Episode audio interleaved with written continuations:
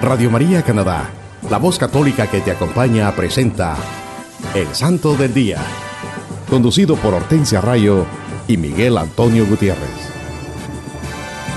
Aquí está la paciencia de los santos, los que guardan los mandamientos de Dios, los que prefieren morir antes que negar su fe. Aquí está la paciencia de los santos. Aquí está la paciencia de los santos, los que guardan los mandamientos de Dios, los que prefieren morir antes que negar su fe. Aquí está la paciencia de los santos. Hola queridos hermanos, es una bendición llevar a ustedes la vida e historia de los santos de nuestra Iglesia Católica en su programa evangelizador El Santo del Día y Siete Minutos con Cristo. Reciban la gracia y la paz de Dios Padre y de Cristo Jesús, nuestro Salvador, desde Toronto a través de Radio María Canadá. Para los que nos escuchan en cualquier parte del mundo, también pueden ir a la internet o al sitio de Google y escribir radiomaria.ca diagonal SDD. Y esto los llevará directamente al website o página en la internet del Santo del Día, donde podrán tener acceso a todos los episodios anteriores. Sí, mis hermanos, es una gran bendición el poder compartir con ustedes la vida de los santos de nuestra Santa Iglesia Católica.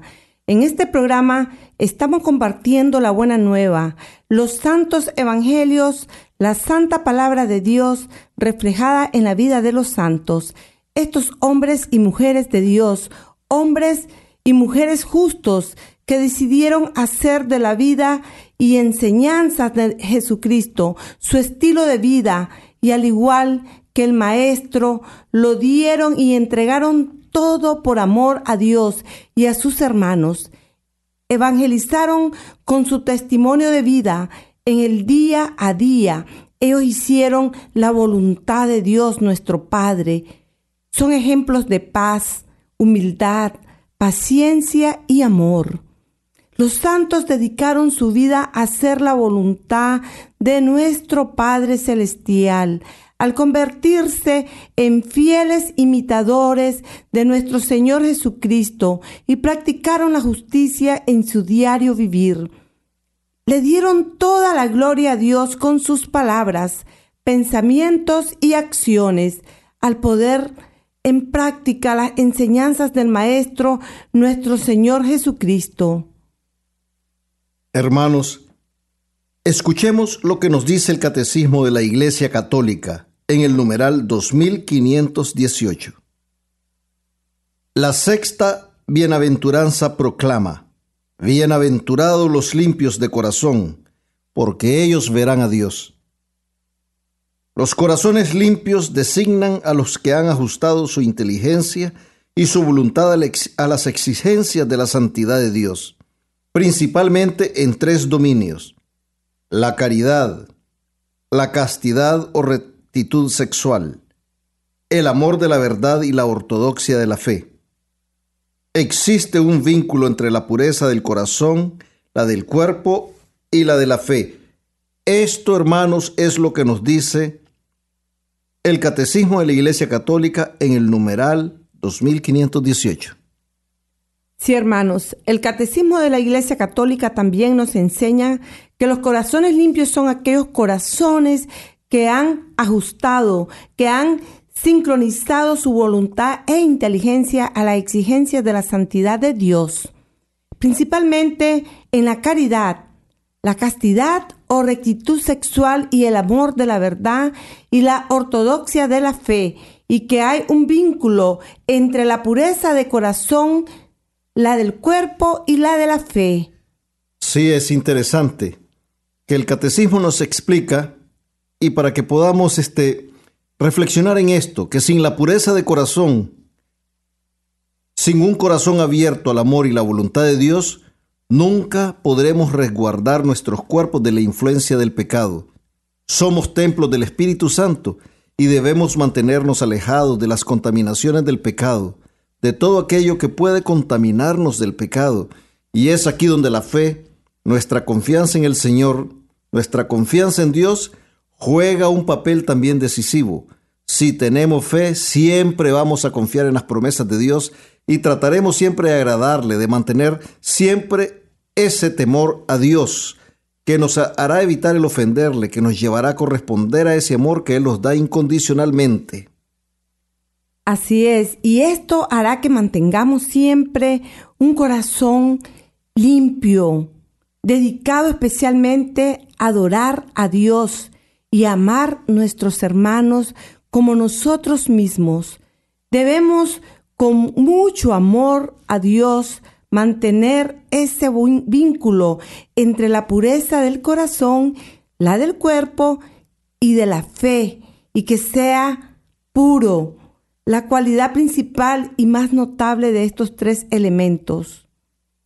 Y que la pureza nos concede la gracia de ver según como Dios ve, y así podremos recibir a nuestro prójimo como un hermano y considerar el cuerpo humano, el nuestro y el de nuestro prójimo, como el templo del Santo Espíritu de Dios. Sí, hermanos, debemos recordar que es la pureza, la cualidad principal y más notable de estos tres elementos que mencionamos.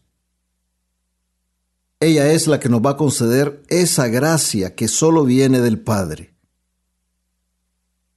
estas enseñanzas de, de nuestra Santa Iglesia Católica, hermanos, debemos siempre de tenerlas en cuenta porque son estas enseñanzas las que nos van a guiar siempre, nos van a apartar del pecado, nos van a llevar a hacer que llevemos una vida mejor, que cada día seamos mejores, porque estamos llamados a ser mejores cada día como hijos de Dios. Así es, Miguel. Eh, en este día los estamos acompañando su hermana Hortensia y mi esposo Miguel. Y recuerden que también tendremos nuestra habitual sesión de los siete minutos con Cristo para que nos pongamos en actitud de oración, pidiendo al Santo Espíritu de Dios que nos guíe y fortalezca para que reflexionemos en este mensaje, iluminados por la luz de Cristo y su santa palabra, para que Él reine siempre en nuestros corazones. Hermanos, como se lo mencionamos al comienzo, les tenemos un programa lleno de bendiciones que nos ayudará a enriquecer y fortalecer nuestra fe católica. Hoy les hablaremos de los amigos de Jesucristo, esos hombres y mujeres santos que decidieron hacer de la vida y enseñanzas del Maestro su estilo de vida y que nuestra Iglesia Católica celebra esta semana. Y ellos son San Juan Eudes, Beatos Pedro Zúñiga y Luis Flores, San Bernardo, San Pío X. También celebramos la fiesta de Nuestra Señora María Reina, Santa Rosa de Lima, San Bartolomé, Santa María Micaela del Santísimo Sacramento, San Luis Rey y San José Calasanz.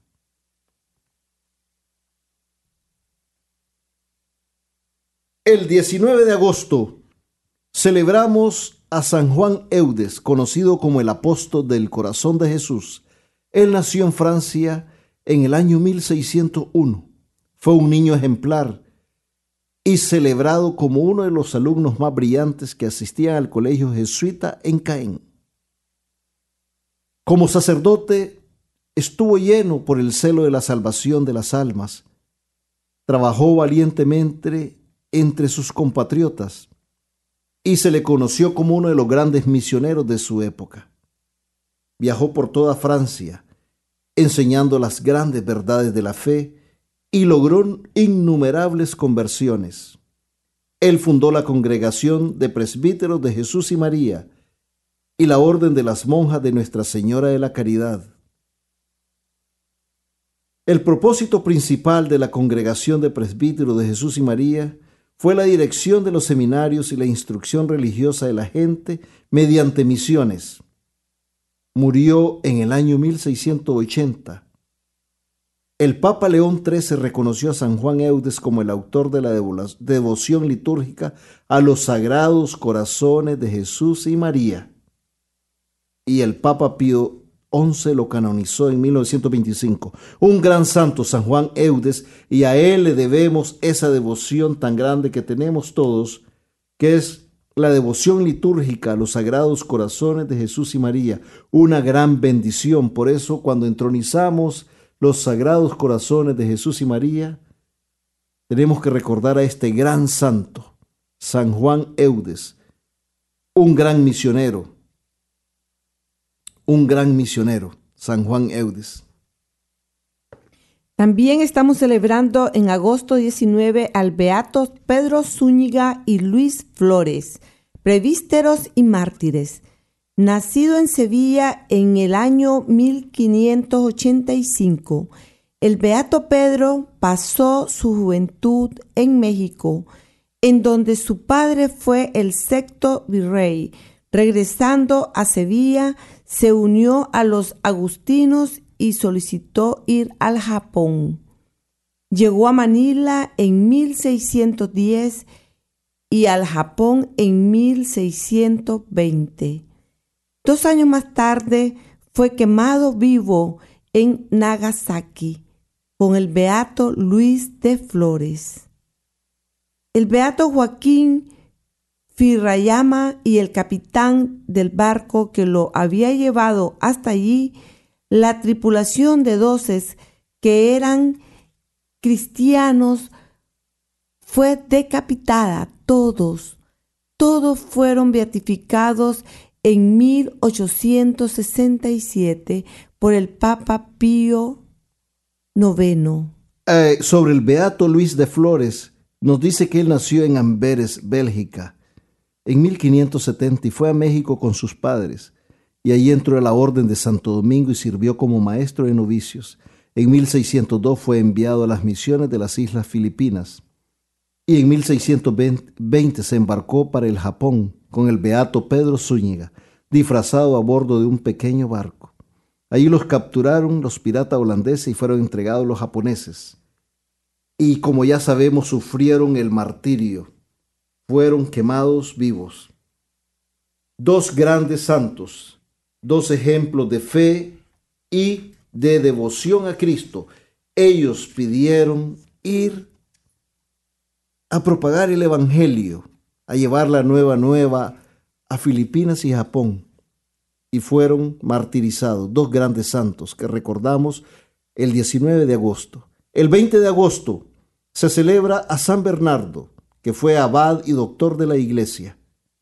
Él nació de padres nobles en Borgoña, Francia, en 1090. Tenía 22 años de edad cuando decidió unirse a la orden cisterciana que acababa de establecerse. En 1113, San Bernardo, junto con otros 30 jóvenes de la nobleza, se presentó ante el santo abad San Esteban en Citos, y después de un noviciado pasado con gran fervor hizo su profesión al año siguiente. Todos sus superiores vieron los grandes progresos espirituales que San Bernardo experimentó. Él fue nombrado también abad y llevó una vida activa que lo convirtió en la figura de más fama en toda la historia del siglo XII. Fundó numerosos monasterios, también compuso muchas obras y realizó varios viajes en honor de Dios. Se le ofrecieron varios obispados, pero él los rechazó todos, con una gran humildad. La reputación de San Bernardo se extendió por todas las partes y aún los papas se dejaban gobernar por sus consejos. El Papa Eugenio III lo encargó de predicar una segunda cruzada en obediencia al soberano pontífice, viajó a través de Francia y Alemania y despertó gran entusiasmo por la santa guerra entre las masas de la población. El fracaso de la expedición levantó una gran tormenta contra el santo, pero él atribuyó los pecados de los cruzados. San Bernardo estuvo eminentemente dotado del don de los milagros. Murió el 20 de agosto de 1153 y fue canonizado en el año 1174 por el Papa Alejandro III. Un gran santo, San Bernardo. El 21 de agosto celebramos a San Pío X. El 2 de junio de 1835 vio la luz terrenal en Riesi, provincia de Treviso, en Venecia. El 20 de mayo de 1914 vio la luz celestial y el 29 de mayo de 1959, quien había sido el Papa número 259, fue canonizado como San Pío X por el Papa Pío XII. Dos de los logros más notables de este santo papa fueron la inauguración de la renovación litúrgica y el restablecimiento de la comunión frecuente desde la niñez. También sostuvo una guerra sin cuartel contra las herejías y los males del modernismo, dio gran impulso a los estudios bíblicos y logró la codificación del derecho canónico. Su preocupación principal era renovar todas las cosas en Cristo. Pero por encima de todo, lo que más brilló en San Pío X fue su santidad. De él aprendemos que la locura de la cruz, la sencillez de vida y la humildad de corazón son aún la mayor sabiduría y las condiciones indispensables de una vida cristiana perfecta, porque son la fuente misma de todo fruto apostólico. La locura de la cruz la sencillez de vida y la humildad de corazón. La locura de la cruz, porque nuestro Señor Jesucristo se entregó por nosotros pecadores. Él dio su vida para salvar a un grupo innumerable de pecadores, a todos nosotros siendo Él perfecto, santo y justo, en la muestra de amor más grande, en el regalo más grande que nosotros pudiéramos haber tenido, que Dios nos ha dado, nuestro Padre Celestial. Mira qué lindo su última voluntad y testamento contiene esta extraordinaria oración. Nací pobre, he vivido en la pobreza, y deseo morir pobre. Qué humildad. Sí. Una gran humildad de este gran santo que también fue Papa de nuestra Iglesia Católica. San Pío X. El 22 de agosto celebramos a Nuestra Señora María Reina. El 11 de octubre de 1954, su santidad el Papa Pío XII en su carta encíclica Ad Caeli Reginam, la Reina del Cielo, decretó e instituyó la fiesta de María Reina que se celebraría en todo el mundo cada año. Declaró que la Iglesia creía en la realeza de María desde los primeros siglos y que esa creencia está fundamentada en las sagradas escrituras y la tradición. María es la reina de todos, pues ha dado vida a un hijo quien ya en el instante mismo de su concepción aún como hombre era rey y señor de todas las cosas, por la unión hipostática de la naturaleza humana con el Verbo. Más aún, así como Cristo, por el título particular de la redención es nuestro Señor y nuestro Rey, así también la bienaventurada Virgen es nuestra Señora y nuestra Reina, por su singular concurso prestado a nuestra redención, ya suministrando su sustancia, ya ofreciéndolo voluntariamente por nosotros, ya deseando, pidiendo y procurando para cada uno nuestra salvación. 22 de agosto es el día de Nuestra Señora María Reina.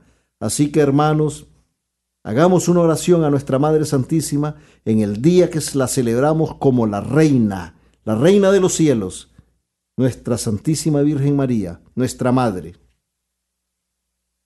El 23 de agosto estamos celebrando a Santa Rosa de Lima, patrona de Sudamérica. Isabel Flores y de Oliva llamada Rosa por su madre, por sus mejillas son rosadas, y confirmada con ese nombre por Santo Toribio de Mogrovejo. Fue la primera persona en América en ser canonizada como santa. Nacida en Lima, Perú, en 1586. Trabajó mucho y duramente para ayudar a mantener su familia cultivando flores, haciendo bordados y otras labores de costura. Habiendo tomado un voto de castidad muy temprano en su vida, rechazó instantemente contraer matrimonio a los 20 años de edad, se hizo terciaria de la orden dominicana y se retiró a vivir en un eremitorio, en un rincón en el jardín de su hogar. Ahí se dedicó a severas penitencias y mortificaciones, modelando su vida en la Santa Catalina de Siena. Santa Rosa padeció muchas y difíciles adversidades con gran paciencia y consoló a los enfermos y los sufrimientos de los pobres, los indios y los esclavos. En consecuencia, se le considera como la creadora de los servicios sociales en el Perú. Murió en 1617 teniendo 31 años de edad y fue canonizada en el 1671 por el Papa Clemente X. Santa Rosa de Lima. Una gran santa, Santa Rosa de Lima. Así cuando lo decimos en su historia dice, consoló a los enfermos y los sufrimientos de los pobres, los indios y los esclavos. Pero más allá de estas palabras, fue el gran trabajo, la gran entrega, los grandes sacrificios, el gran amor que esta santa dio a los pobres, dio a los nativos y a todos aquellos que la necesitaban. Una gran santa, Santa Rosa de Lima. Y por eso vamos a elevar esta oración. Y dice esta oración, oh Dios, Tú llenaste a Santa Rosa de amor hacia ti y le permitiste dejar el mundo y ser libre para ti a través de la austeridad de la penitencia. Por su intercesión, ayúdanos a seguir sus pasos en la tierra y a disfrutar del torrente de tus delicias en el cielo. Amén. Amén. Santa Rosa de Lima, ruega por nosotros. La celebramos todos los 23 de agosto a la patrona de Sudamérica, Santa Rosa de Lima. En agosto 24 celebramos a San Bartolomé Apóstol. Muchos entendidos en la historia de las escrituras identifican a San Bartolomé como el Natanael que fue llevado a Cristo por San Felipe. El nombre de Bartolomé significa hijo de Tolmei y fue dado al santo con el mismo sentido que Bar hijo de Joná que se le dio a San Pedro. Fue elegido por el mismo Señor para ser uno de los doce apóstoles.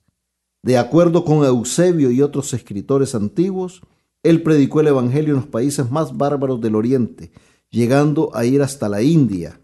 Eusebio relata que cuando San Panteno en el siglo III fue a la India encontró todavía el conocimiento de Cristo en ese país y se le mostró una copia del Evangelio.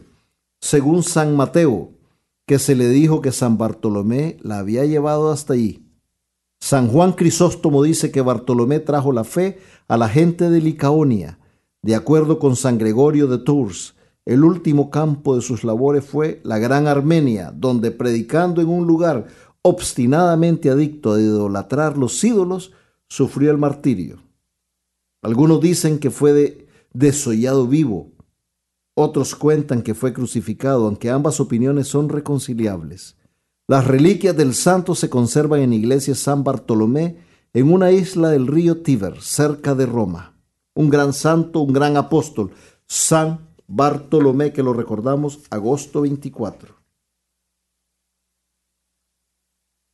Santa María Micaela del Santísimo Sacramento también la estamos celebrando agosto 24. Micaela de Macieres, vicondensa de Sorbalán, nació en Madrid, España, en 1809.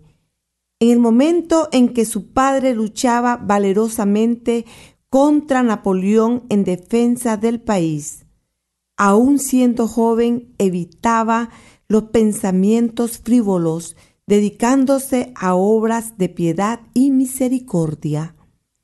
Fue educada por las hermanas Ursulinas y más tarde vivió con su familia en Guadalajara, donde comenzó su vida activa de caridades. Debido a su extraordinaria devoción por Cristo Jesús en la Eucaristía, recibió la comunión diariamente durante toda su vida y se cambió el nombre a María Micaela del Santísimo Sacramento.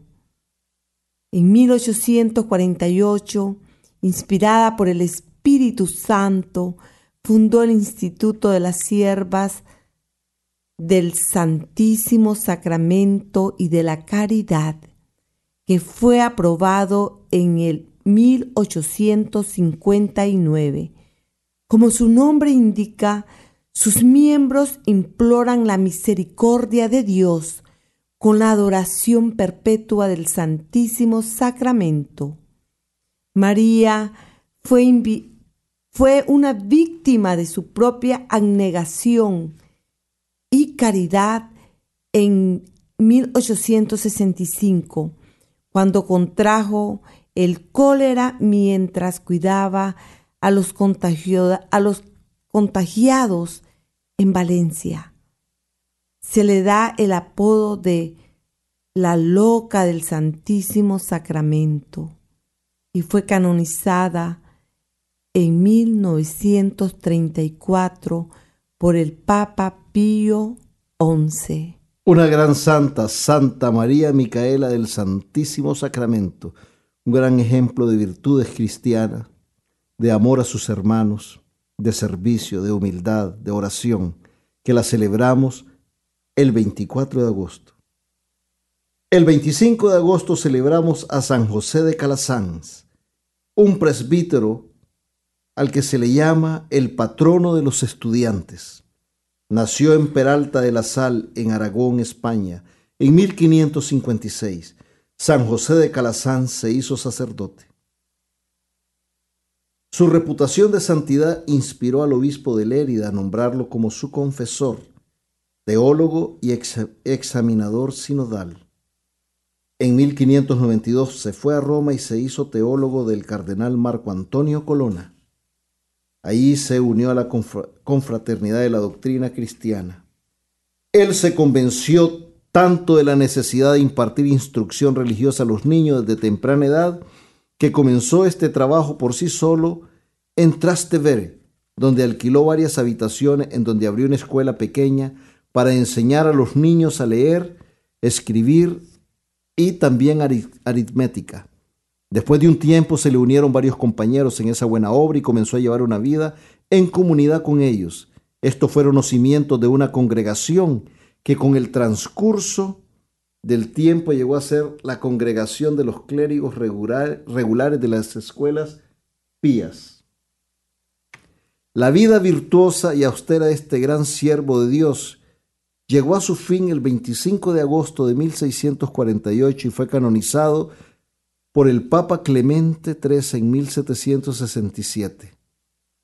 Su orden se extendió por toda Italia y hasta el día de hoy este gran santo es recordado porque en Latinoamérica hay muchos colegios que se conocen como el Calazán, el Calazán, en honor a San José de Calazán, este santo que vio la necesidad de instruir a los niños, enseñarles a leer, escribir, y también darles enseñanza espiritual.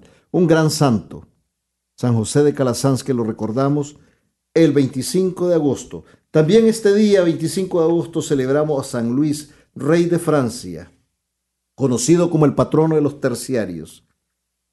Es recordado porque él encabezó una cruzada. En verdad fueron dos cruzadas. En una fue hecha prisionero y fue puesto en libertad.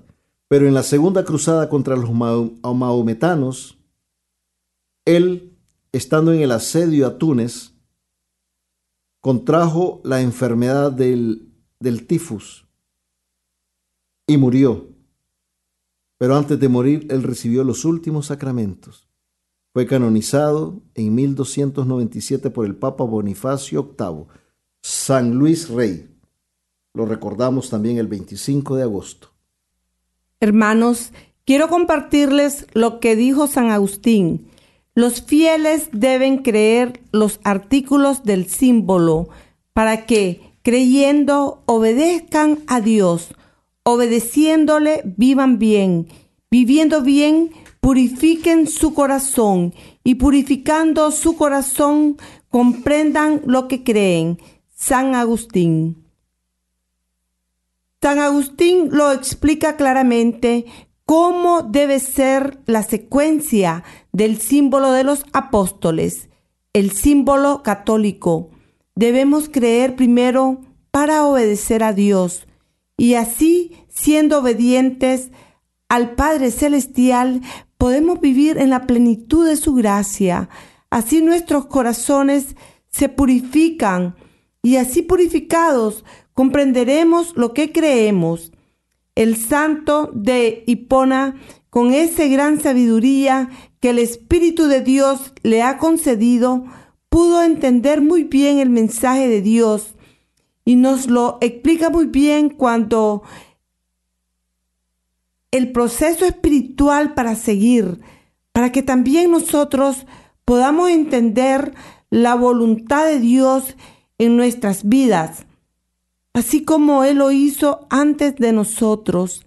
San Agustín creyó en las promesas de Dios y pudo obtener esa maravillosa conversión.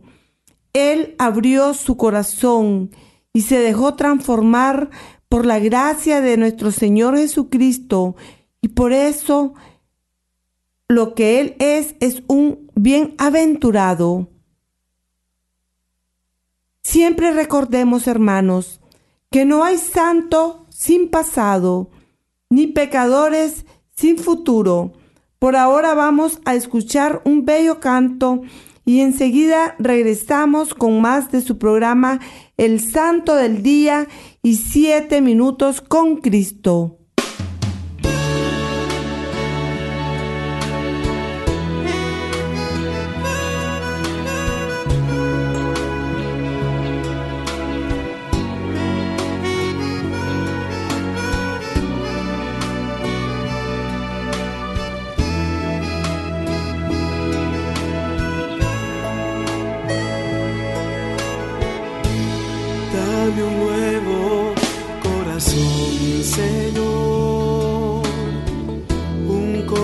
so.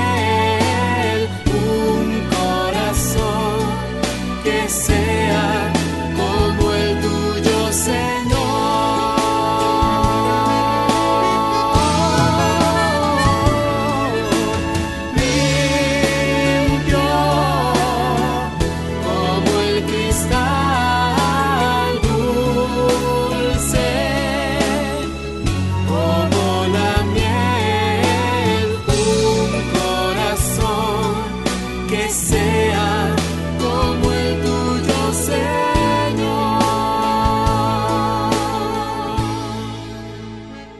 Usted está escuchando El Santo del Día y Siete Minutos con Cristo en Radio María Canadá, la voz católica que te acompaña. Nuevamente con ustedes, Hortensia Rayo y Miguel Antonio Gutiérrez. Hola mis queridos hermanos. Dios les bendiga hoy y siempre. Bienvenidos a una nueva emisión de Siete Minutos con Cristo en esta nueva transmisión de Radio María Canadá la voz católica que te acompaña. Le saluda su hermano Miguel. Y nos dice la santa palabra de Dios en el Santo Evangelio según San Mateo, capítulo 5, versículo 8. Bienaventurados los limpios de corazón, porque ellos verán a Dios.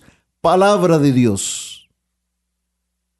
Sí, hermanos, este día vamos a reflexionar en la sexta bienaventuranza. Bienaventurados los limpios de corazón, porque ellos verán a Dios. Es una bendición seguir compartiendo con ustedes, hermanos, acerca de las bienaventuranzas. Nuestro Señor Jesucristo en la bienaventuranza nos describe claramente lo que debe ser la persona santa. Él, sin mencionarlo, nos dice claramente cómo debe ser un verdadero discípulo de Él. Porque cuando nos detenemos a pensar cuidadosamente en las bienaventuranzas, en ellas podemos ver la descripción de nuestro Señor Jesucristo, el Santo de los Santos. Vamos a reflexionar, queridos hermanos, en la sexta de las bienaventuranzas. Bienaventurados los limpios de corazón, porque ellos verán a Dios. En el Sermón de la Montaña, nuestro Señor Jesucristo nos da una gran enseñanza. Es una enseñanza que fue novedad para los que las escucharon en ese momento, pero también son una novedad en estos tiempos, cuando el mundo ha acaparado muchas áreas de nuestras vidas. Ahora que el Maestro, en su gran amor y misericordia nos da este manual de vida para que todos nosotros podamos alcanzar también el reino de los cielos. Como hijos de Dios estamos llamados a la santidad y alcanzar el reino de los cielos. Pensemos en la definición de lo que significa bienaventuranza. Es una proclamación de la felicidad o la dicha de una persona en una circunstancia específica o bajo ciertas condiciones determinadas. En este mensaje nuestro Señor Jesucristo nos dice que a pesar de las circunstancias, situaciones, problemas, distracciones que nosotros estemos experimentando en nuestras vidas, a pesar de cualquier prueba que se presente, cualquier dificultad, a pesar de cómo el mundo nos arrastre, cómo el mundo nos influencie, cómo el mundo nos distraiga, nosotros tenemos que abrazar estas enseñanzas. Nosotros tenemos que abrazar las bienaventuranzas, a pesar de todo lo que ya mencioné, porque Él nos está ofreciendo esta enseñanza, este mensaje de amor, para que podamos prevalecer y poder salir victoriosos. El el Maestro quiere que también nosotros seamos herederos del reino de los cielos, de la vida eterna, de esa tierra prometida. Que nosotros también podamos ver a Dios como Él lo hizo, que vio a su Padre, como lo han hecho otros hermanos, como lo han hecho los santos, como lo han hecho todos aquellos que son fieles a Dios, a las enseñanzas del Maestro. Él, nuestro Señor Jesucristo, no quiere que ninguna de sus ovejas se pierda. Por eso Él nos da estas enseñanzas. Esta enseñanza está, están dirigidas, hermanos, a todos nosotros. Estas bienaventuranzas Queridos hermanos, no son nada fáciles de practicar. Necesitamos nosotros pedir, pedir al Santo Espíritu de Dios que nos fortalezca, que nos guíe, que nos auxilie, que aumente nuestra fe para que podamos nosotros abrazar estas enseñanzas y cumplirlas. Porque para poder recibir esta enseñanza, hermanos, nuestra fe tiene que subir a un plano más alto. Tenemos que sentir plena confianza en Dios. para que ese mensaje de amor y misericordia llegue a nuestros corazones. Porque estas enseñanzas, hermanos, nos invitan a ser cada día mejores hijos de Dios.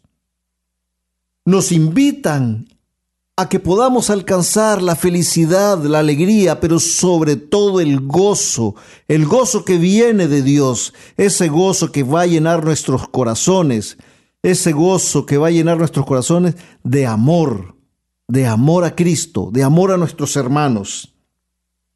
Y nuestro Señor Jesucristo, en estas bienaventuranzas, nos invita a ser como Él, a vivir nuestra existencia de acuerdo a estas enseñanzas, porque estas enseñanzas son una verdadera descripción de Él mismo, son una verdadera descripción de Cristo. Él nos invita a asemejarnos a Él, a seguir ese camino que nos lleve a la santidad. Él es el más santo de todos los santos y quiere que nosotros también seamos santos porque ese es el verdadero fin y el verdadero objetivo del cristiano, llegar a la santidad. Fuimos hechos a la imagen y semejanza de Dios, y por eso el Señor quiere que nosotros, nuestros corazones, se llenen de amor y nos abandonemos por nuestros hermanos, así como Cristo se abandonó en la cruz por nosotros. Queridos hermanos, nos dice la santa palabra de Dios en la sexta bienaventuranza. Bienaventurados los limpios de corazón, porque ellos verán a Dios. Ya lo habíamos dicho, el corazón es el centro de la persona, es donde se centra la decisión y la responsabilidad, es decir, la vida interior y espiritual del hombre. Dios habla al corazón del hombre, porque es allí donde tiene sus raíces la vida religiosa y moral de todos nosotros. En el lenguaje de las Sagradas Escrituras, hermanos, se habla del corazón para indicar lo más profundo de una cosa o algo. Es por eso que nuestros corazones indican lo más profundo de nuestro ser, de nuestra conciencia y de nuestra voluntad. Nos dice la santa palabra de Dios en el libro del profeta Ezequiel, capítulo 11, versículos del 19 al 21.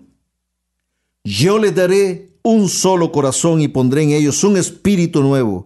Quitaré de su carne el corazón de piedra y les daré un corazón de carne, para que caminen según mis preceptos, observen mis normas y las pongan en práctica, y así sean mi pueblo y yo sea su Dios.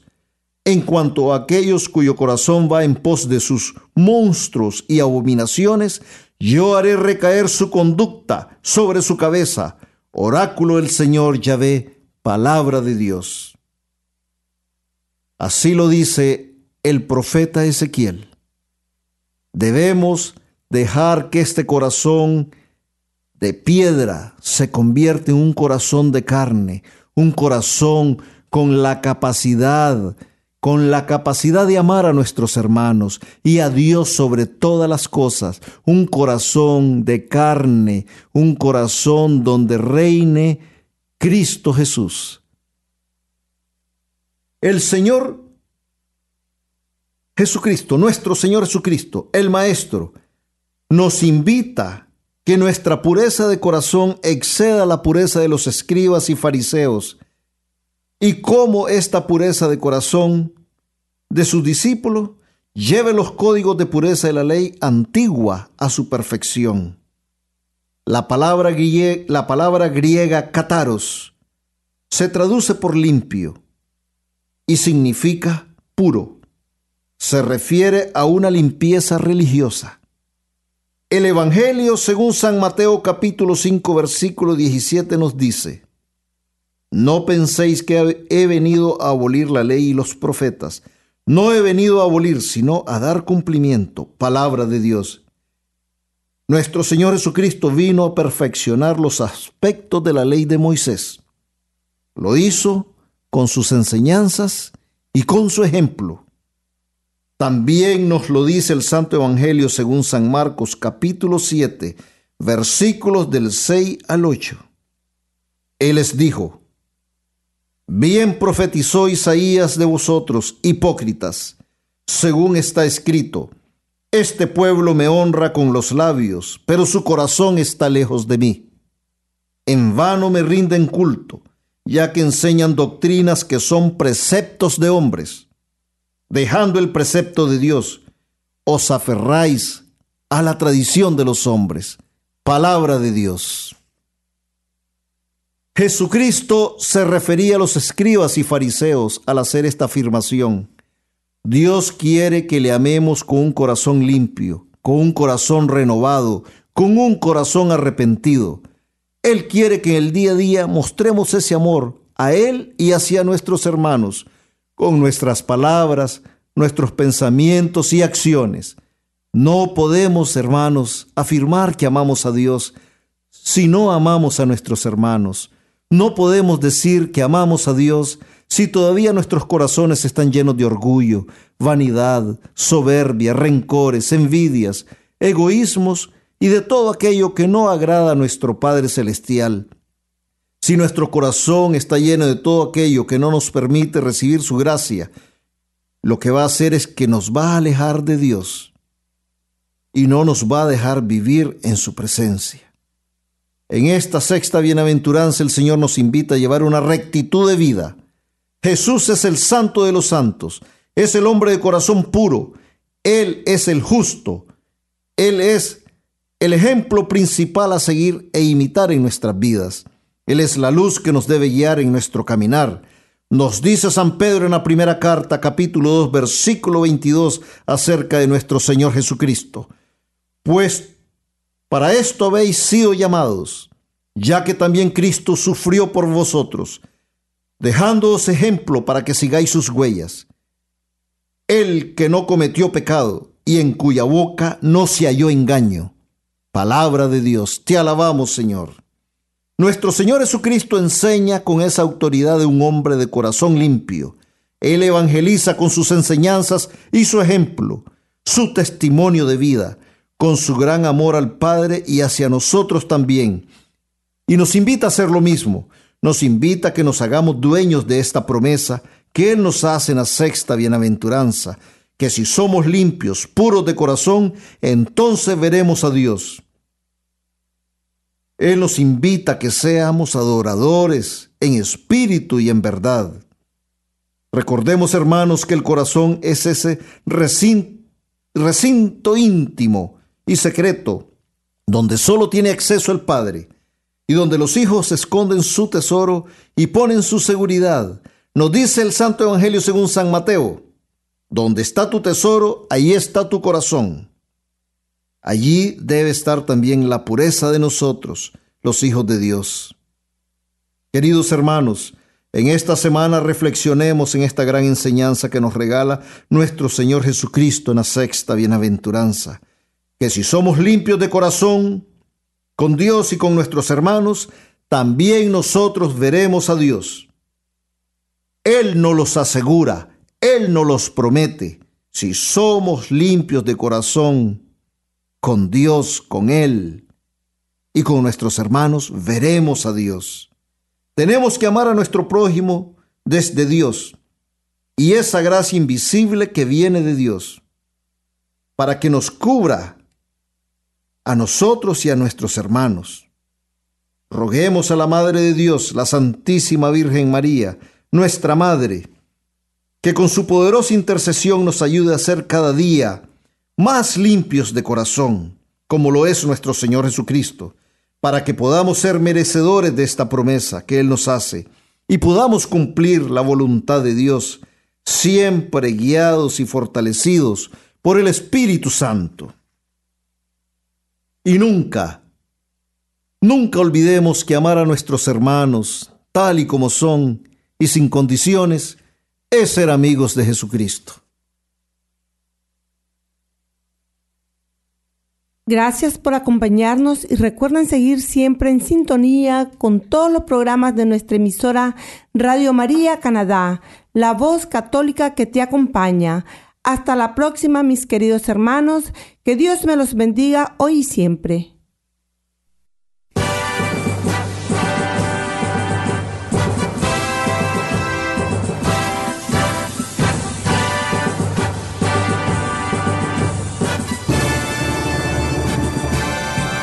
Aquí está la paciencia de los santos, los que guardan los mandamientos de Dios, los que prefieren morir antes que negar su fe. Aquí está la paciencia de los santos. Usted escuchó El Santo del Día y Siete Minutos con Cristo, conducido por Hortensia Rayo y Miguel Antonio Gutiérrez, en Radio María Canadá, la voz católica que te acompaña. Los que prefieren morir antes que negar su fe. Aquí está y la paciencia de los santos.